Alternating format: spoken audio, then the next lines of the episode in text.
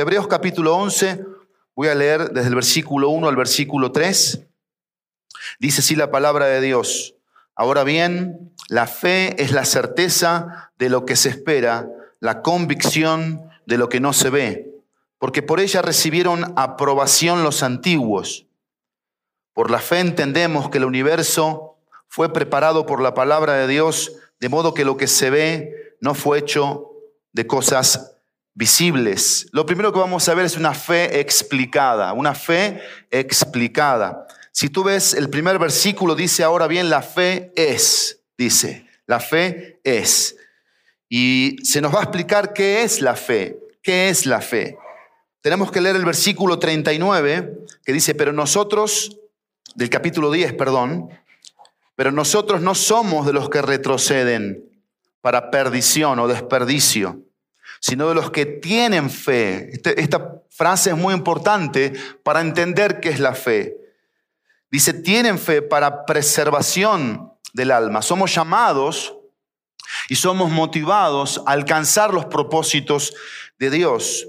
Ahora bien, dice el versículo 1, ahora bien, entendiendo este mensaje de la perseverancia que veíamos el domingo pasado, llamados a perseverar, a permanecer, ahora bien, dice, la palabra de Dios, la fe es, y dice, ¿qué es lo primero? La certeza.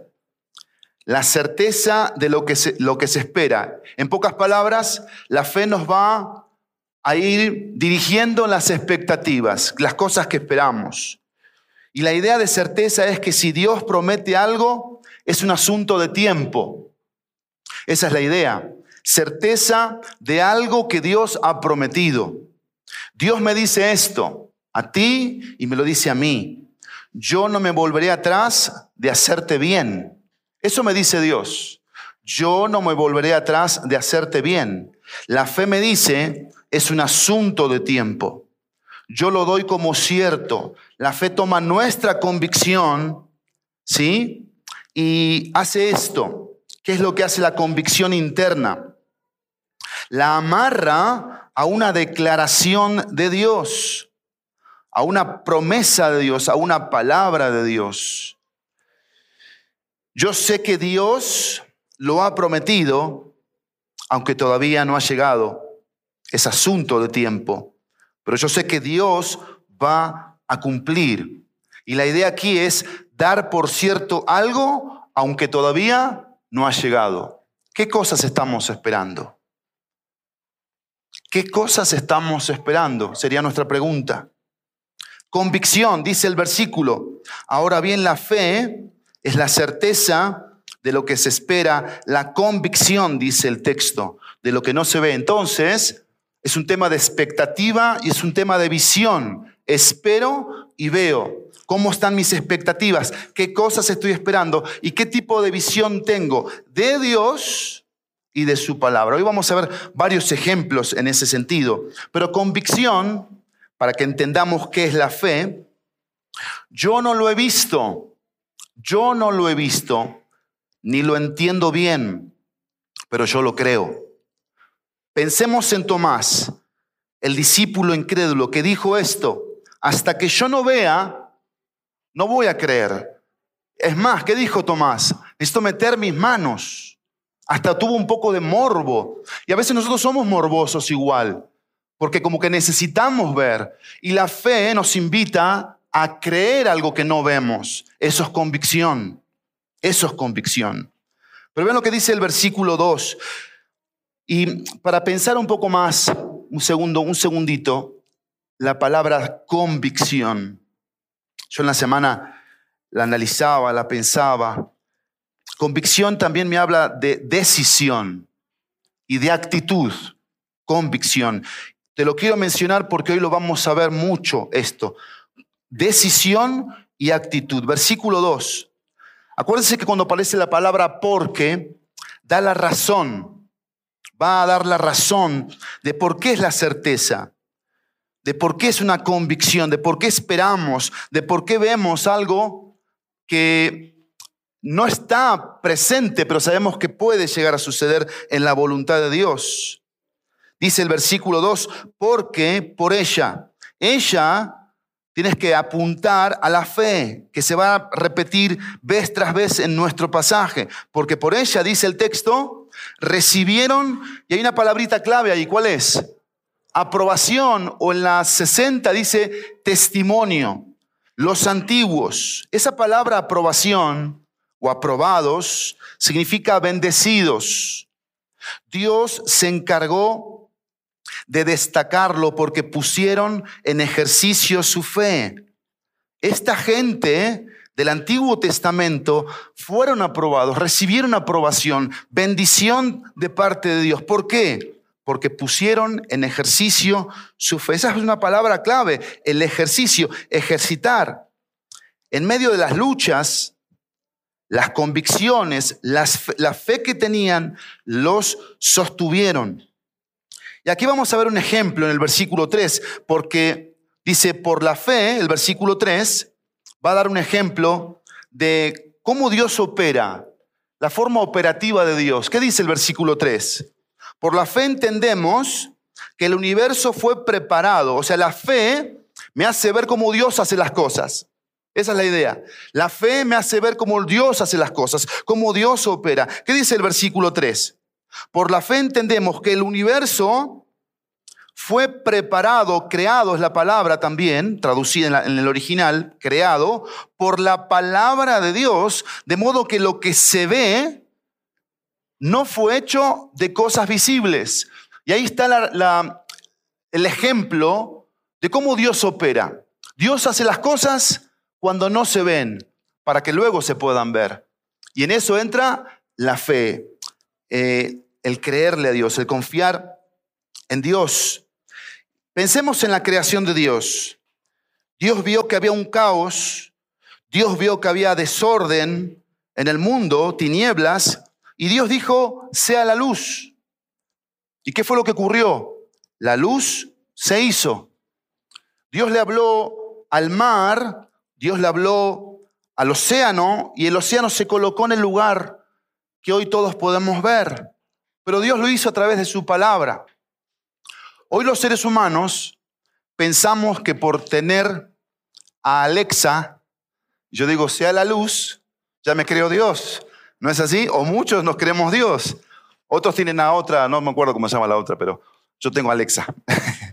Entonces yo hablo, digo, sea la luz, Alexa, o Alexa, dame la luz y la luz se prende, o una canción y viene la canción. Y ya nos creemos Dios, ¿no? Nos creemos, pero sabemos que no es así. Ni en la remota este, mente más eh, confusa puede caer eso.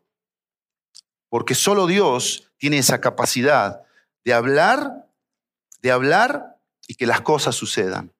Y lo que quiero llamar tu atención aquí, en este ejemplo de la creación, es que Dios dijo, y la idea aquí es que cuando Dios le habla al mar y al viento, le obedecen, porque la voz de Dios es operativa. Dios opera a través de su voz, de su palabra. Y este es el ejemplo aquí. Cuando Dios habla, se debe ejecutar. O sea, aquí no hay margen de déjame que lo pienso. La creación nunca demostró eso. Sus criaturas no lo demostraron. Cuando Dios habla, se debe ejecutar.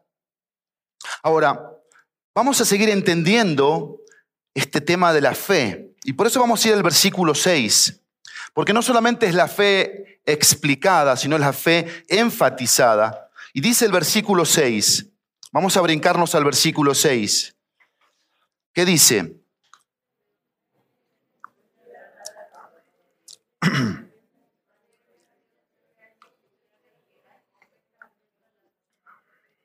Gracias. Sin fe. En la Nueva Biblia de las Américas dice y, la palabra y va a añadir cosas a nuestro concepto de lo que es la fe. Vimos la fe explicada, certeza, convicción, esperar, ver, eh, esa esa aprobación, esa bendición que viene de Dios. Ese ejemplo que da a través de la creación de Dios, cómo Dios hace las cosas. Y el versículo 6, en la 60 me gusta porque la 60 dice pero. ¿Sí lo tienen ahí? Pero dice. Pero. Es el único pero que va a aparecer en el capítulo 11, el único. El único pero. Porque después son todos por, por, por la fe, por la fe, por la fe. El único. Dice el texto, y sin fe es imposible agradar a Dios. Porque es necesario que el que se acerca a Dios crea que Él existe y que recompensa o que es galardonador de los que le buscan. Si hay algo que yo puedo hacer que terminará siendo agradable o de agrado a Dios, tiene que tener fe. Si hay algo que yo pueda hacer que termina siendo del agrado de Dios, tiene que tener fe. Eso es lo que está diciendo el texto ahí. La fe es un requerimiento en el propósito de agradar a Dios. Ve lo que dice el texto. Y sin fe es imposible. Ahí no está diciendo que es complicado o difícil o quizás improbable. ¿Qué está diciendo? Imposible. ¿Pero por qué? ¿Por qué es imposible sin fe agradar a Dios? Bueno, porque necesitamos dos cosas en esta fe enfatizada. La fe, en pocas palabras, descansan dos columnas, dos columnas que el texto bíblico nos va a enseñar. Lo primero, dice el versículo 6, porque es necesario que el que se acerca a Dios, dice, crea que Él existe. Y segundo, la segunda columna, y que recompensa a los que le buscan. La primera columna, Dios existe, Dios es real. Y eso enfatiza nuestra fe, Dios es real. ¿De qué me habla de la existencia de Dios? Que Dios gobierna, Él está en su trono. Dice la palabra de Dios, ¿sucederá algo que Jehová no haya mandado? Romanos 11:36 dice, porque de Él, por Él y para Él son todas las cosas. Jehová gobierna los cielos, hace salir su sol sobre justos e injustos. Dios está a cargo de su creación, no ha renunciado a su puesto. Dios está por nosotros. Dios está en cada detalle de su creación. Dios existe. Dios existe. Y el primer fundamento de una fe firme, acá viene lo práctico, de lo teórico pasamos a lo práctico. El primer fundamento de una fe firme, vean esto, vean esto, es ver a Dios en cada circunstancia de la vida. Ver a Dios en cada circunstancia. Y a veces me pasa esto. Me pasó esta semana. Escuchamos una conversación de algo que está pasando en nuestra vida y no mencionamos a Dios. Dios no está en la conversación.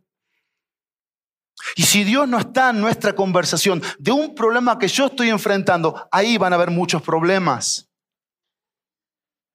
Porque estoy, estoy diciendo que tengo Dios, que tengo un Dios, pero no le estoy dando a Dios el reconocimiento de su existencia, al no mencionarlo, al no hablar de él en esa situación, la circunstancia que sea, quizás tengo un problema con mi esposa, o tengo un problema con mis hijos, o tengo un problema con mi persona, con mi temperamento, lucho con mi temperamento. Y yo estoy compartiendo que tengo problemas con mi temperamento, pero yo no hablo de Dios, yo estoy en problemas porque Dios no está en el esquema de mi vida.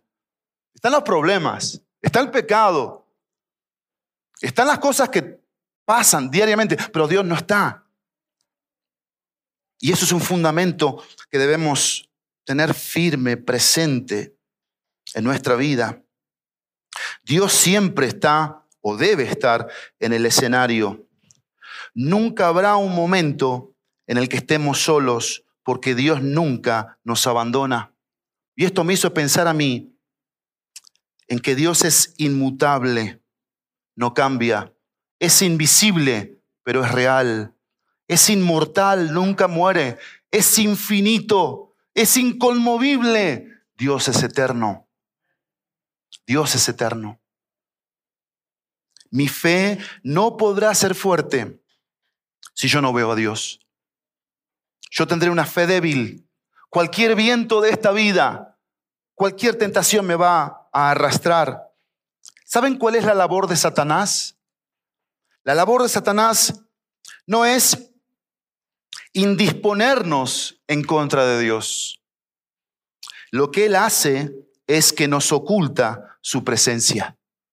Eso hace Satanás. Y nos sentimos solos, abandonados e inseguros. Pero ¿qué hace la fe? ¿Qué hace la fe? La fe nos mueve a decir, Dios está aquí. Tranquilo, Pablo, tranquilo.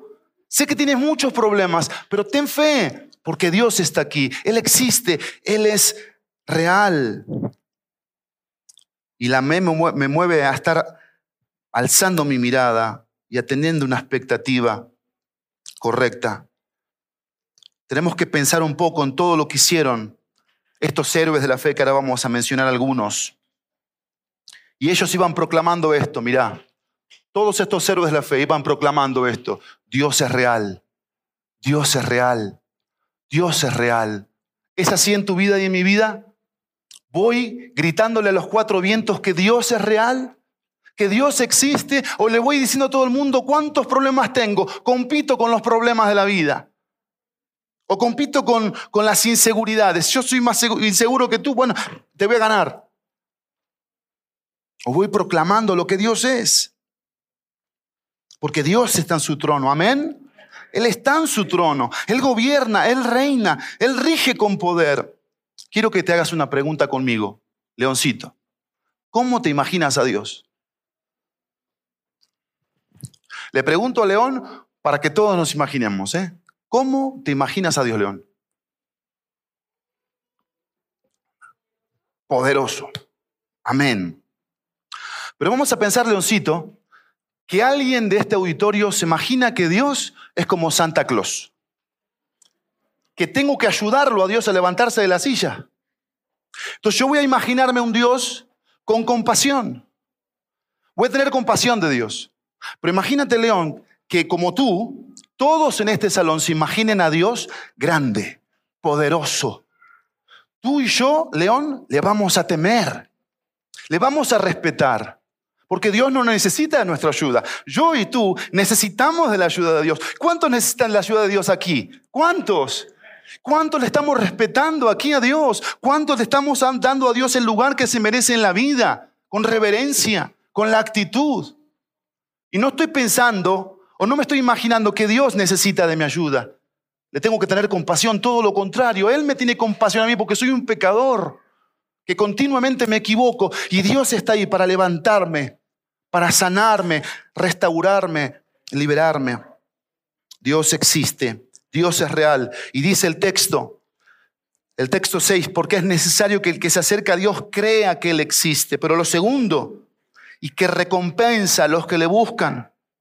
Lo segundo, Dios es bueno. Dios es bueno. Dios en Jesús ha prometido hacernos el bien. La fe nos lleva a pensar lo siguiente. ¿Qué nos lleva a pensar la fe?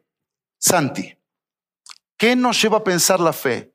Si Dios es bueno, ¿qué nos lleva a pensar la fe? Laurita, ¿qué nos lleva a pensar la fe, Paloma? ¿Qué nos lleva a pensar la fe, Taito? Esto nos lleva a pensar la fe. Presta mucha atención. Que Dios, mírame, siempre, siempre, siempre, siempre es bueno. Eso nos lleva a pensar la fe. Que Dios siempre es bueno. ¿Pensamos así? ¿Pensamos que Dios es siempre, siempre, siempre, siempre bueno? Porque ahí dice el texto, que Dios es galardonador, que Dios recompensa a los que le buscan. Dios es bueno. Y esto, esto me, me impactó. Dios no puede dejar de ser bueno. ¿Sabes por qué?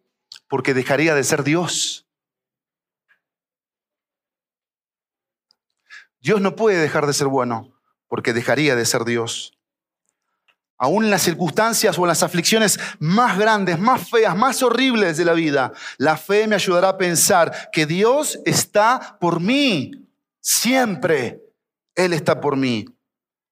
Uno de los regalos más hermosos que Jesús compró en la cruz no fue solamente que quitó la ira de Dios, y eso es un cuadro espectacular, ya Dios no es más mi juez. O sea, Jesucristo en la cruz quitó la ira de Dios, pero no solamente ese es el cuadro de la cruz. No solamente eso compró Cristo en la cruz. ¿Qué más compró Cristo? ¿Qué más ganó Cristo? Cristo ganó el amor de Dios para con nosotros. Entonces de ser juez pasó a ser qué? Mi Padre. Y por eso cantamos, mi Padre me ama, tanto sé, su Hijo dio por mí, mi Padre me ama. ¿Nos sentimos amados por Dios? ¿O vemos a un Dios señalador que todo el tiempo está con el dedito desde arriba señalándonos? Estamos viendo un cuadro incompleto del amor de Dios, de la cruz. Y el creyente que le tiene fe a Dios, jamás, escúchalo bien, jamás, jamás va a abusar del amor de su Padre. Jamás. Porque está el pensamiento en nosotros. Está el pensamiento. Voy a vivir como quiera. Total, Dios es amor. ¿No es así? Yo sé que siempre me va a perdonar. Yo sé que siempre va a tener paciencia y misericordia. Pero no te olvides que la paga del pecado es muerte. Siempre van a haber consecuencias de nuestras malas decisiones. Eso no le quita a Dios el lugar que tiene en su trono, que Él es bueno. Pero no caigamos en el pensamiento de jugar a la soy creyente, soy cristiano, soy seguidor de Cristo, pero lo que menos hago es prestarle atención a Cristo. ¿Qué quiere? ¿Qué es lo que más le gusta? Y por eso, ¿cómo nos sentimos hoy? ¿Hay inquietud en nuestro corazón? ¿Hoy te está faltando la paz? ¿Tienes miedo hoy? Esto me dice Dios. Estad quietos y conoced que yo soy Dios. ¿Cuán bien me hace esa palabra a mí? Porque mi corazón es como un niño que está inquieto en su banca y no se quiere quedar quieto. Así está mi corazón, inquieto, y Dios me dice esto, estate quieto y conóceme que yo soy Dios. Dios es bueno, Dios es real. Lo tercero, la fe ejemplificada. La fe ejemplificada. Vamos al versículo 4. Por la fe Abel ofreció a Dios un mejor sacrificio que Caín, por lo cual alcanzó el testimonio de que era justo, dando Dios testimonio de sus ofrendas y por la fe, estando muerto, todavía habla. Aquí vamos a ver la fe ejemplificada. Y miren, en los primeros dos puntos vimos la fe es ejemplificada y enfatizada. Y aquí vamos a ver lo que la fe hace. En pocas palabras, a mí no me sirve nada lo teórico. ¿A ti? Si no pasa la práctica. ¿Qué va a ser la fe? Lo que estos hombres y mujeres nos van a demostrar es cómo se demuestra la fe. Y por qué Dios, por qué Dios decidió colocarlos en la galería de los héroes de la fe. En Estados Unidos, a los grandes deportistas se los ponen ¿dónde? En el salón de la fama. Y esa es la idea. Esa es la idea aquí. Están en el salón de la fama de la fe. ¿Por qué? Abel, el primero. Dice el texto que ofreció Abel un mejor sacrificio que Caín. ¿Por qué Abel es un héroe de la fe? Porque él fue movido por la fe a dar lo mejor de él. Dar lo mejor de él. Dice el texto, ofreció un mejor sacrificio. Y la idea aquí es esto. La fe le dio una convicción de que lo mejor que él podía hacer era esto, darle lo mejor de él a Dios. Dios quiere ser el rey de nuestra vida. A Dios no le interesa ser el subdirector en mi vida. A, Dios no le interesa ser la, la que llegó a la final en el, concurso, en el concurso de belleza. No le interesa eso a Dios. Dios quiere ser el rey. El rey. Y una vez yo escuché esta frase que me impactó. Si algo ocupa un primer lugar en mi corazón que no sea Dios, eso es un ídolo. Eso es un ídolo. Eso es idolatría. Y el libro de Ezequiel muy puntualmente dice que nuestro corazón es un fabricante de ídolos. ¿Qué le estoy dando a Dios de mi vida? ¿Qué le estoy ofreciendo a Dios? ¿Las obras? ¿Domingos en la mañana? ¿Llegando de panzazo a la iglesia? ¿Pero en la semana no lo peleé? ¿Mi vida no está consagrada, dedicada a Dios en un deleite, en una devoción? Abel ofreció lo mejor. Enoc, versículo 5, por la fe Enoc fue trasladado al cielo para que no hubiera muerte. Y no fue hallado porque Dios lo trasladó. Porque antes de ser trasladado recibió testimonio de haber agradado a Dios. Enoch es impresionante. A mí me impacta la vida de Enoch. Abel ofreció mejor sacrificio. En Enoch podemos ver que no hubo negocio para las funerarias. las funerarias se quedaron en quiebra con Enoch. ¿Por qué? No pasó por muerte. Desapareció. Dios se lo llevó. Esto es un ejemplo tan vivo hoy y tan real del rapto. Del rapto. Que dice la Biblia que en un abrir y cerrar de ojos. Por eso dicen que los japoneses van a llegar más rápido al cielo. Porque cierran los ojos más rápido. ¿No es cierto? Los que somos ojones nos va a costar un poquito más. Pero el punto es que en un abrir y cerrar de ojos, a la final trompeta, él va a venir por su pueblo, por su iglesia, por su novia. ¿Estás preparado? ¿Estás listo? Porque Enoch, Enoch, ¿qué nos enseña? ¿Por qué es un héroe de la fe Enoch? Porque recibió testimonio de haber agradado a Dios. Por su convicción, su vida estuvo sincronizada a lo que agrada a Dios. Su principal propósito fue agradar a Dios. Su motivador era este, mira, este era su motivador. ¿Dónde está la sonrisa de Dios? Ese era el motivador de Enoch. ¿Dónde está la sonrisa de Dios? Quiero verte sonreír, Dios. Quiero llevarte placer, agrado a tu vida. Eso era Enoch. Por eso dice la Biblia que Dios se lo llevó. Pero no solamente Abel, Enoch, Noé, Dice la palabra de Dios en el versículo 7. Por la fe Noé, siendo advertido por Dios acerca de cosas que aún no se veían, con temor, dice el texto, reverente, preparó un arca para la salvación de su casa, por la cual condenó al mundo y llegó a ser heredero de la justicia que según por la mía en Noé me revolucionó en la cabeza pensar en Noé. Y quiero que entiendas que aquí las cosas están resumidas. Y puntualmente ahora estamos viendo una lista de héroes de la fe donde se mencionan sus victorias, sus triunfos, pero no está todo aquí. Tenemos que ir al Antiguo Testamento para entender mucho más, de forma más amplia, toda la vida de estos héroes. Pero mira, pensemos un poquito en Noé, que dice el texto que Dios, Dios lo advirtió Dios lo llama y le dijo, quiero que prepares un arca. Le dice eso a Noé. Y quiero que entendamos esto. Nunca hasta ese momento había caído una gota del cielo. Nunca. Nunca había llovido. Si hoy Dios me habla a mí y me dice, prepara un arca, pero corro a preparar un arca. Ya sé que hay tsunamis y lluvias y vengo de un país donde llueve un montón. Pero Noé Nunca le había tocado ver una gota del cielo caer en la tierra. Nunca había visto lluvia. Y Dios le dijo, prepara un arca. Si Noé era medio matemático, las cuentas no le daban, ¿sí o no? Si era ingeniero, peor todavía. Los cálculos no, no le iban a salir.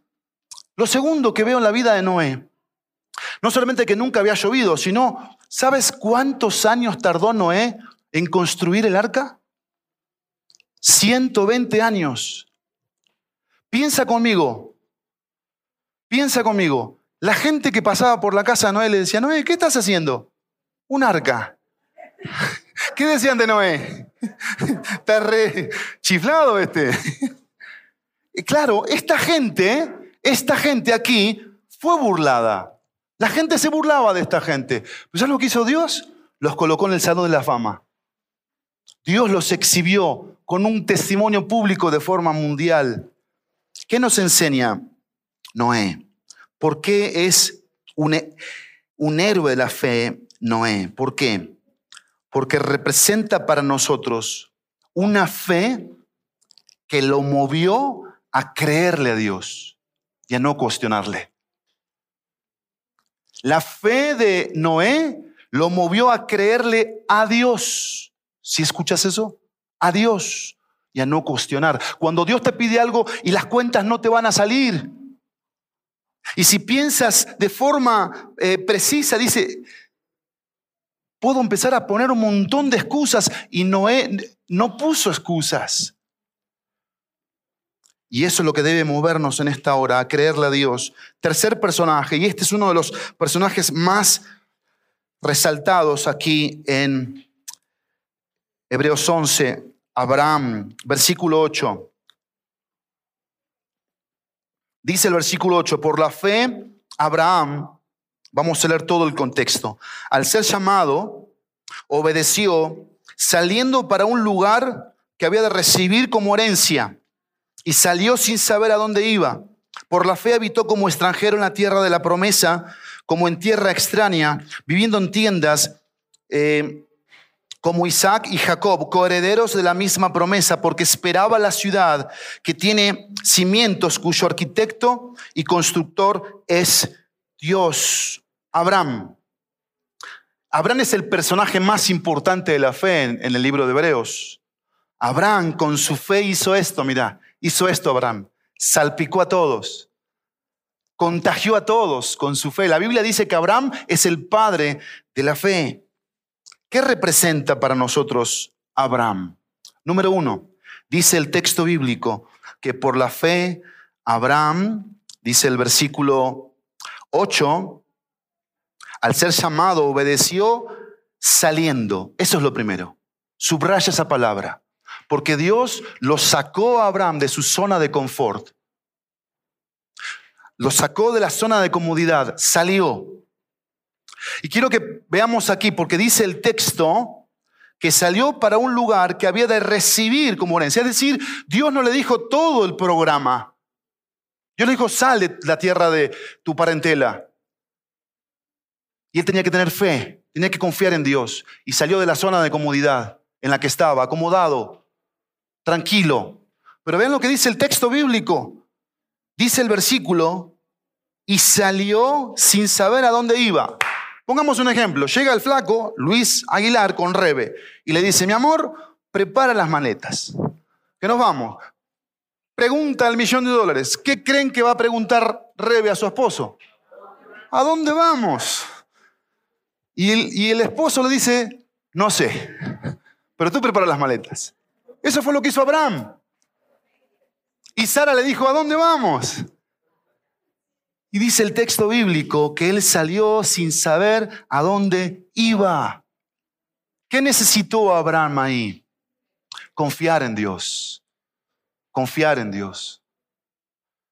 Hacerlo, hacerlo a Dios nuestro papá, que confío en Él, me agarro de su mano, me sostengo en Él salió sin saber a dónde iba.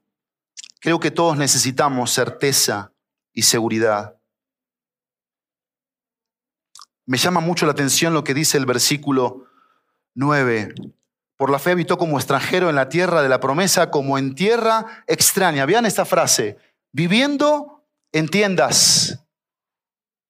A ver, a ver si recordamos que Abraham era un hombre riquísimo, dice la Biblia, riquísimo, pero estuvo dispuesto a vivir en tiendas y a estar siempre listo para qué? A la orden de Dios, yo voy al lugar que Él tiene destinado.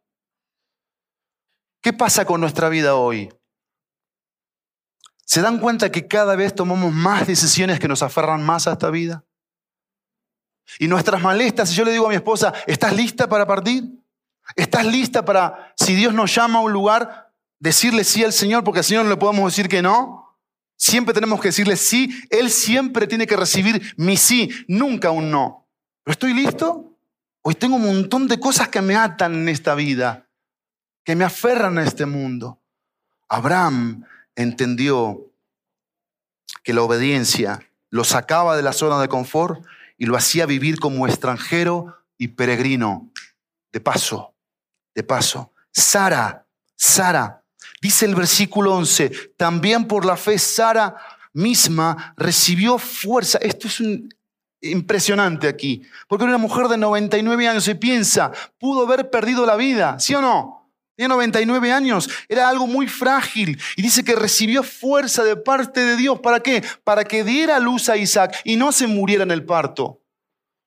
Dice el versículo, aún pasada ya la edad propicia, y esta es la frase, pues consideró fiel aquel que lo había prometido. Los que hemos estudiado un poco la Biblia, sabemos que Sara no era una mujer fácil.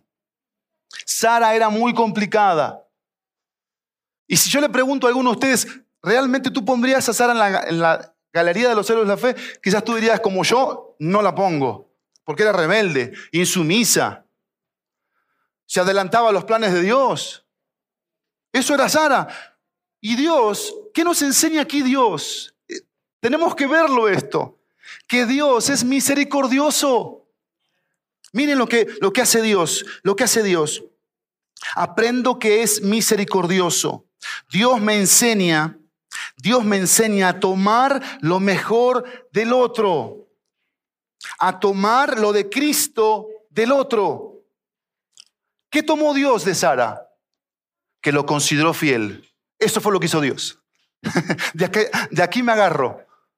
En algún momento de todos los años de la promesa, más de 25 años, en un momento Sara dijo, Dios es fiel. ¿Y qué hizo Dios? Se agarró de eso. Esto me impacta de Dios. Dios es misericordioso. Que no importando quizás lo infiel que pueda ser, en un momento yo puedo ser fiel y Dios agarra eso y hace un milagro extraordinario. Un milagro extraordinario. Y por eso Sara está ahí. Sara está ahí. Después vemos un resumen desde el versículo 12 en adelante, por lo cual también nació de uno, y este casi ya muerto, hablando de Isaac, el de la descendencia, versículo 13. Todos estos murieron en fe, sin haber recibido las promesas, pero habiéndolas visto desde lejos y aceptando con gusto, ven esta palabra, confesando que eran extranjeros y peregrinos sobre la tierra, porque los que dicen tales cosas claramente dan a entender que buscan una patria propia. Y si en verdad hubieran estado pensando en aquella patria de donde salieron, acá hay una frase tan importante, habrían tenido oportunidad de volver. Claro que sí, porque no estaban obligados ahí, no estaban forzados a estar ahí. Pero en realidad, palabra clave, palabra clave, ¿qué dice? Anhelan una patria mejor, es decir, la celestial, por lo cual Dios no se avergüenza a llamarse Dios de ellos, pues les ha preparado una ciudad.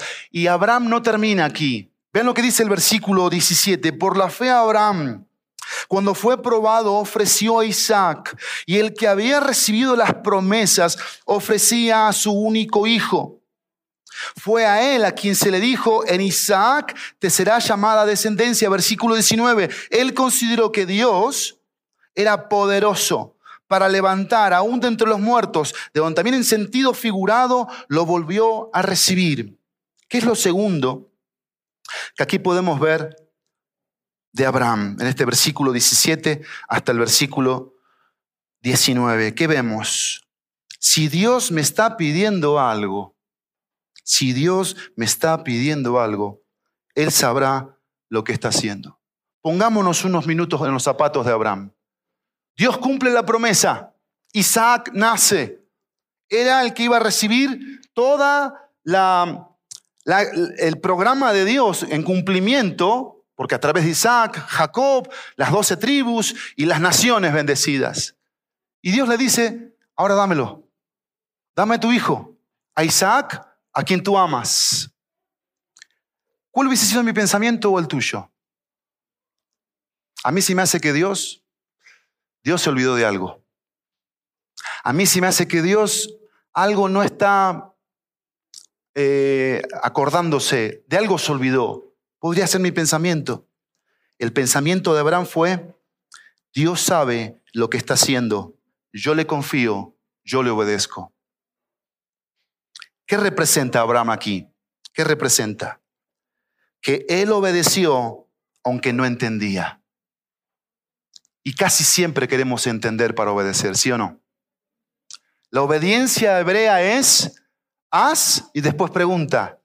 La obediencia griega es pregunta y después haz. ¿Cuál es la nuestra? ¿Cuál es la nuestra? Pero miren, entendamos esto, entendamos esto. Dios le pidió lo más valioso. Y Abraham nos enseña esto. Dios es mejor que sus bendiciones. Dios es mejor de lo que nos da. Eso nos enseña Abraham aquí, que Dios es mejor. Hoy tenemos una generación, una generación que está muy loca, o estamos muy locos, me quiero incluir, porque nos interesa más lo que Dios me da que Dios mismo. Y si Dios me pide algo, ¿estoy dispuesto a dárselo? Aunque sea lo más valioso, mi trabajo. ¿Cómo crees, pastor? Ni lo menciones en tiempo de pandemia. No, sí. Y si Dios pide mi comodidad, si Dios pide mi confort, y si Dios pide que yo vaya y perdone a alguien a, los pies de la cruz y ahora me vuelva una persona amante de esa persona y que sirva a esa persona, ¿estoy dispuesto a darlo? Porque Dios es mejor que sus bendiciones. Dios es mejor de lo que Él da. ¿Lo crees? No digas nada. No digamos nada. Mejor vamos a dejarlo hasta el final. Porque podemos ofender mucho con nuestras palabras a Dios. Yo te pregunto, yo te pregunto, para que tú y yo pensemos, ¿qué estoy dispuesto a sacrificar por Dios? ¿Qué estoy dispuesto a sacrificar por Dios? Y se va a ver al final, porque ¿saben qué pasa con muchos? Como cuando echas raid. Termina el, el amén final, todo el mundo pela, se va. Quizás no te importa que hay que levantar los tapetes, guardar las sillas. Lo hagan otros. Dos o tres familias lo hacen siempre. Son las, las que se quedan hasta lo último. Porque ahí empieza el sacrificio, ¿eh? En entender que hay muebles que están sucios y hay que limpiarlos. ¿Quién lo va a hacer? Pues la familia que limpia los muebles. ¿Cuántas son? Dos o tres. De 40 familias. A eso estamos acostumbrados. Llego a la iglesia porque vengo a la iglesia. No soy iglesia. Si yo soy iglesia, yo siento mis miembros. Yo no le hago esto al ojo, mirá. No le hago eso al ojo. Pero eso hacemos eso nosotros. Estamos picándonos los ojos al no ser lo que Dios quiere. ¿Y por qué no empezamos a entender qué significa ser? Ser para poder hacer. ¿No les parece? Y ejercitar nuestra fe. Amén. Isaac confió en las promesas de Dios. Jacob resalta la adoración, dice el texto bíblico, que él adoró apoyado en el borde de su bastón. José nos muestra algo que es... Yo no puedo creerlo de José aquí. Mira, ven el versículo 22. Ven el versículo 22. Por la fe José, al morir, mencionó el éxodo de los israelitas y dio instrucciones acerca de sus huesos. Eso puso el Espíritu Santo de José. ¿Tú te acuerdas de la vida de José? ¿Te acuerdas de la vida de José? Bueno, eso fue lo que puso. Tenemos que pensar en esta mañana, esta frase, mira, mencionó el éxodo. Esa frase. ¿Qué significa esa frase? ¿Por qué José se convirtió en un héroe de la fe? Y menciona esa frase ahí. Porque Dios es liberador. Hay mucho, mucho para hablar, pero yo quiero terminar con Moisés. Moisés. Por la fe Moisés, me quedan unos pocos minutos. Cuando nació fue escondido por sus padres durante tres meses, porque vieron que era como algunos de ustedes, ¿eh? que era un niño como hermoso. Y no temieron el edicto del rey. Aquí no deberían poner por la fe Moisés. ¿Por la fe quién? Los padres. Y esto es espectacular aquí porque los padres, ¿qué hacemos? Asentamos bases. ¿Cuáles son las bases que asentamos sobre la vida de nuestros hijos? La fe. Nunca dejes de creerle a Dios. Créele a Dios. Y los padres tenemos que morir en la raya, creyéndole a Dios.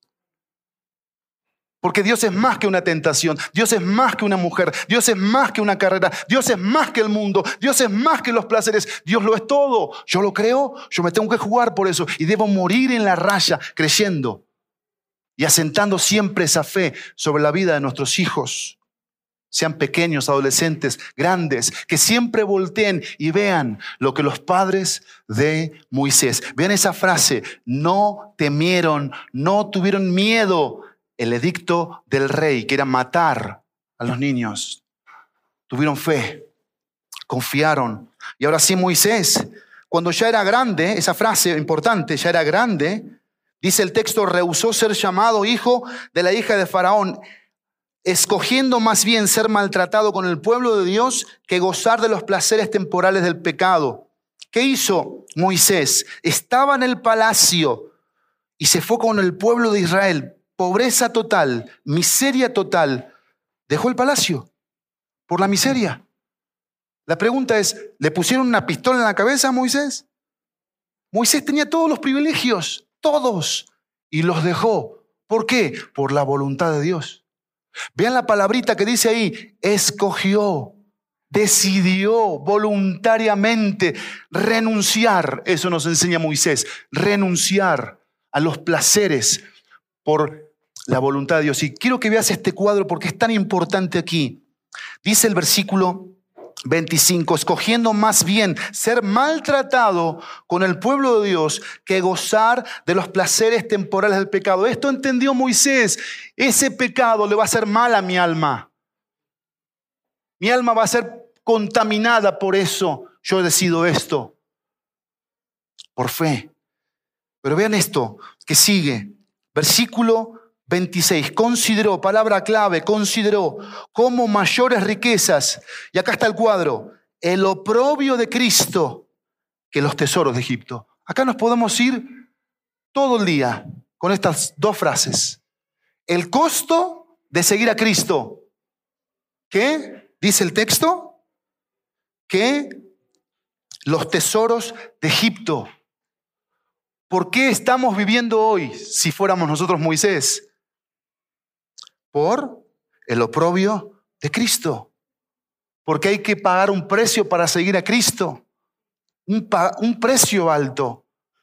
Y eso es por la fe. Recuerden que es la fe, es la certeza de lo que se espera, la convicción de lo que no se ve. La fe me hace tener los dos fundamentos. Dios existe, Dios es bueno y yo le obedezco y voy avanzando hacia su voluntad, hacia su meta para mi vida, hacia sus planes y hacia sus propósitos. Y vemos toda la travesía en la vida de Moisés de forma espectacular. Dice que salió de Egipto sin temer la ira del rey porque se mantuvo firme como viendo al invisible, versículo 27, 28, por la fe celebró la Pascua y el rociamiento de la sangre para que el exterminador de los primogénitos no los tocara a ellos.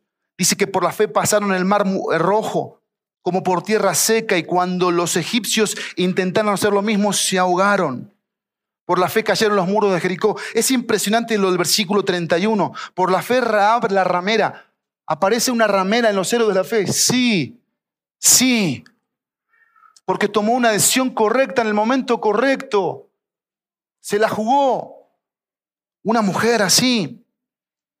Yo quiero terminar aquí, después de haber visto una fe explicada, enfatizada, ejemplificada. En último lugar, esto es todo práctico, una fe ejercitada, ejercitada. Cuatro cosas básicas, simples. Oír la palabra, creer la palabra, obedecer la palabra, practicar la palabra. Oír la palabra de Dios, creer la palabra de Dios, obedecer la palabra de Dios, practicar la palabra de Dios, para ejercitar nuestra fe, ejercitarla. Tres preguntas para terminar. ¿Cómo está mi fe? ¿Cómo está mi fe hoy? ¿Tengo una fe fuerte, firme, sólida, estable o débil? ¿Qué tipo de fe tengo? Segunda pregunta, ¿qué tanto nos inspiran estos héroes? ¿Qué tanto nos inspiran? Pero mira, ¿qué tanto nos inspira Jesucristo hoy? Veamos versículo 1, 2 y 3 de Hebreos para terminar. Déjame leer el versículo 40 para conectar, pero el versículo 40 del capítulo 11 dice, porque Dios había provisto algo mejor para nosotros, a fin de que ellos no fueran hechos perfectos sin nosotros. ¿Qué significa esa frase ahí? Porque Dios había provisto algo mejor para nosotros. La idea es esta, mirá. Y quiero que lo hagas este, este ejercicio conmigo, por favor. Pongamos así, en nuestra Biblia o en un papelito y ponlo ahí. Por la fe, por la fe, tu nombre, tu nombre, ¿qué va a suceder? Eso es lo que dice el versículo 40. Dice, porque Dios había provisto algo mejor para nosotros. ¿Qué va a pasar con tu fe, Chucho? ¿Qué va a pasar con tu fe? ¿Qué vas a hacer a través de la fe? Es lo que dice el texto bíblico. Si tú te vas hoy sin entender que por la fe tienes que tomar decisiones, el mundo te va a comer, hermano. Te va a comer. Porque el mundo es un abayazador, sensualidad, todo lo que te puedas imaginar, nos envuelve. Yo tengo que tomar una decisión de qué voy a hacer por la fe al salir de este auditorio. Pero ven el versículo 1, 2 y 3 del capítulo 12. Que el domingo que viene se va a predicar. Yo nada más lo quiero leer y resaltar algo. Por tanto, pensando en esto, puesto que tenemos en derredor nuestro que tan gran nube de testigos, despojémonos también del peso, de todo peso y del pecado que es tan fácil nos envuelve y corramos con paciencia la carrera que tenemos por delante. ¿Cómo la corremos? Puestos los ojos en Jesús, el autor dice, ¿y qué es? Consumador de la fe. Él es el mayor ejemplo de la fe, Jesucristo. ¿Por qué? Quien por el gozo puesto delante de él, ¿qué hizo? Soportó la cruz, despreciando la vergüenza o el oprobio y se ha sentado a la diestra del trono de Dios. Ponte de pie conmigo para leer el versículo 3. Vamos a leer de pie el versículo 3 y terminar cantándole a Él para hacer un, un reto de la fe. Versículo 3 que dice, juntos, consideren pues aquel que soportó tal hostilidad de los pecadores contra Él mismo. ¿Para qué? Para que no se cansen ni se desanimen en su corazón. No nos cansemos ni nos desanimemos. ¿En dónde? En nuestros corazones. ¿Saben por qué muchos ya no corren la carrera de la vida cristiana? Porque están, se dejaron desanimar en sus corazones por la iglesia, por el pastor, por el cristianismo, por los padres, por los hijos, por, el, por lo que sea y dejaron de creerle a Dios. No dejemos de creerle a Dios y vamos a, a decidir cosas esta mañana cada uno de nosotros. Amén.